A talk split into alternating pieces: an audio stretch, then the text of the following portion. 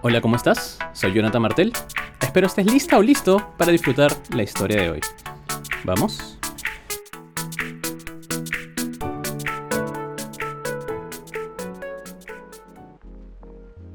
Ser amigo de tu ex. Historia escrita el 7 de abril del 2021. El amor es el descubrimiento de nosotros mismos en otros y el deleite al reconocernos. Alexander Smith, poeta escocés. 5 pm. Es sábado por la tarde. Estoy sentado en una de las mesas exteriores de una cafetería. Siento sutilmente el aire que corre por mi cuerpo. Apenas puedo visualizar qué sucede dentro por la intensidad de los rayos solares. El lugar se encuentra a unos 4 minutos de King Cross Station. Recibo mensaje. Cariño, se me hizo tarde. Estaré ahí en 3 minutos. Está bien, contesté.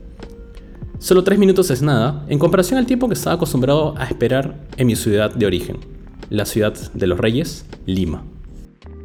5 y 4. Ella llegó con una gran y hermosa sonrisa. Me miró y me dijo entusiasmada. Te extrañé mucho, guapete. Yo también. Ha pasado un buen tiempo. Estoy listo para escuchar todas tus historias. Por cierto, luces increíble. Respondí. Ordenamos un té de hierbas. Solíamos beber unas pintas de cerveza pero ese día tuvimos ganas de algo diferente. De pronto, ella tomó mis manos y con una mirada susurró. He tenido una conversación con mi ex. Aún no sé qué estoy haciendo. Con una sonrisa pícara le pregunté.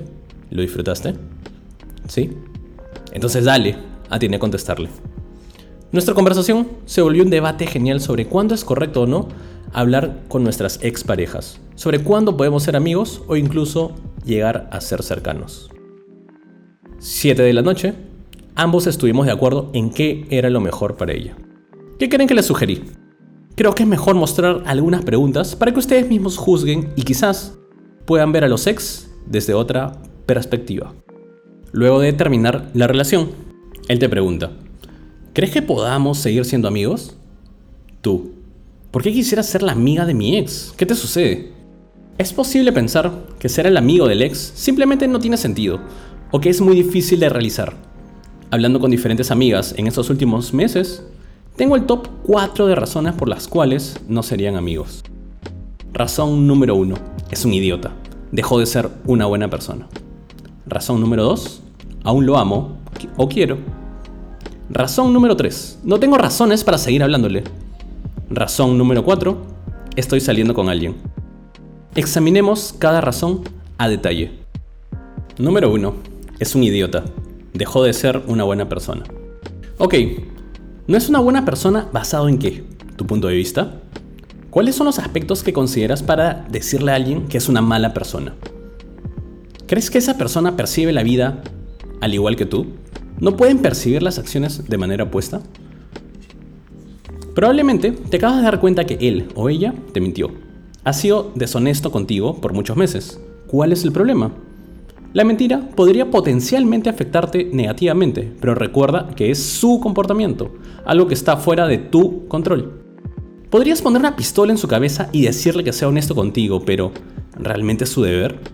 Él siempre va a tener la libertad de mentir o no. Entonces, el punto es escoger una acción que puedas controlar. Terminar la relación es una opción, basado en cómo evalúas la honestidad.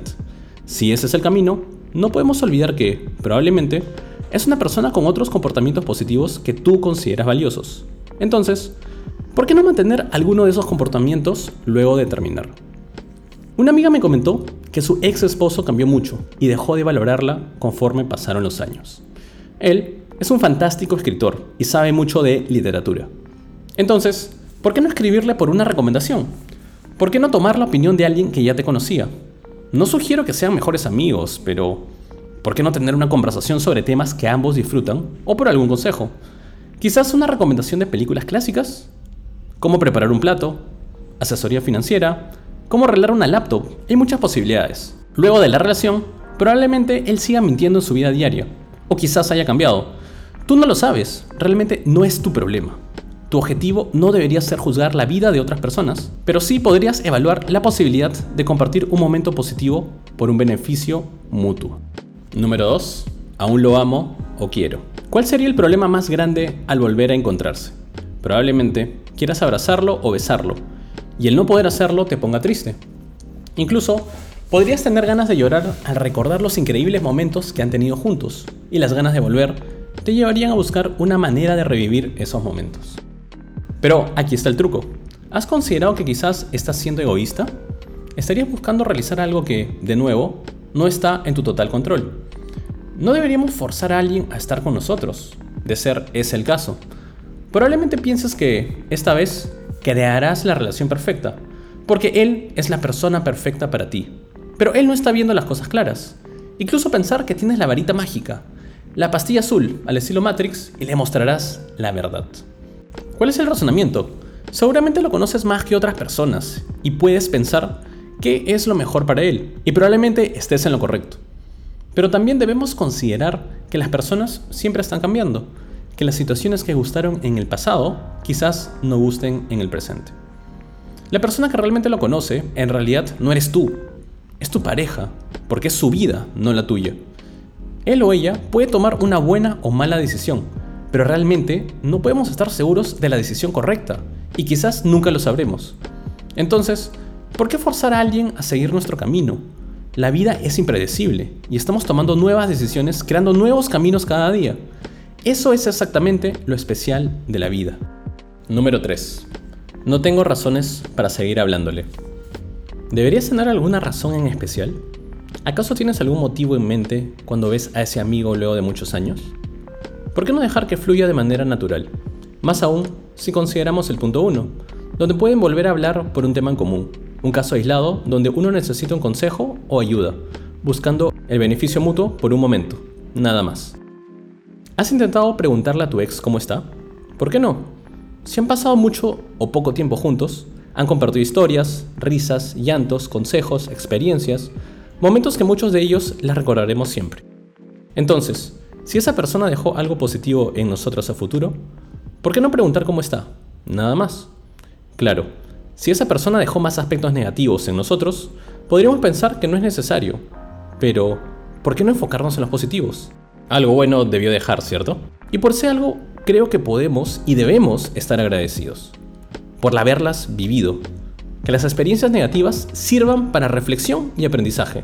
Las positivas, que sumen en nuestra vida. Número 4. Ya estoy saliendo con alguien. Ok, ¿cuál es el problema? ¿Es que tu nueva pareja celosa ¿Celosa de qué? ¿Desconfía de ti? ¿Has dado razones para desconfiar?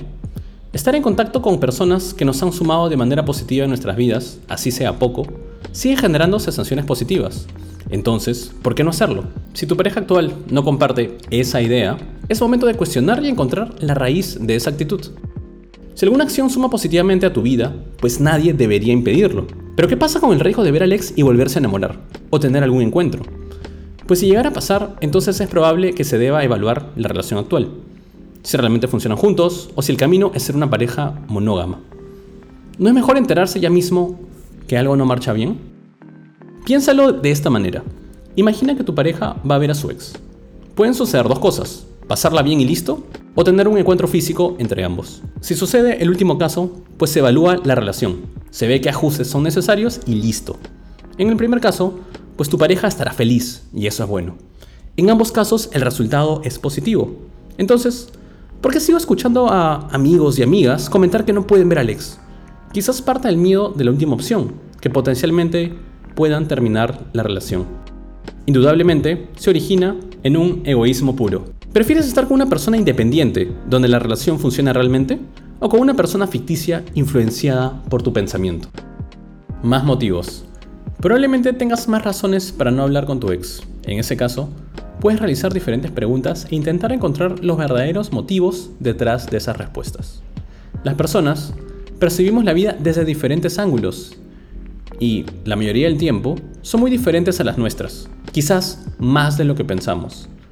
Las personas toman sus propias decisiones cada día y la mayoría de ellas no está en nuestro control, por lo menos no en un total control. La vida es corta y podemos morir mañana durante un evento aleatorio. Entonces, ¿por qué no dejarnos llevar por dos sutiles palabras y preguntarle, ¿cómo estás? Las consecuencias podrían ser inesperadamente positivas. El mundo, como lo hemos creado, es un proceso de nuestro pensamiento. No puede ser cambiado sin cambiar nuestro pensamiento. Albert Einstein. ¿Quieres saber más sobre mí? Visita www.jonathanmartel.co. Jonathan con TH y Martel con doble L. Y si quieres conocer mi día a día, pues entra a Instagram como arroba jonathanmartelr. Que tengas un buen día y nos estamos viendo muy pronto. Un abrazo.